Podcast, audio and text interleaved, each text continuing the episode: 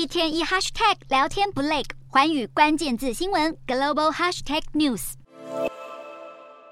受到少子化与高龄化影响，中国的结婚率连年暴跌。随着婚礼数量大幅减少，婚礼策划师与摄影师的需求也跟着降低。中国的结婚率跌至历史新低。中国民政部网站数据显示，二零二二年只有六百八十三万对新人完成结婚登记，比二零二一年减少约八十万对。中国市场研究集团分析，只有经济走强，才能减缓中国结婚率下降的趋势。以中国目前的经济情形，不婚人数增加，这是无可避免的。不过，要先提升婚姻率，才能进一步拉高生育率。为鼓励婚姻并提高低迷的生育率，中国一些省份决定给年轻新婚夫妇延长带薪婚假。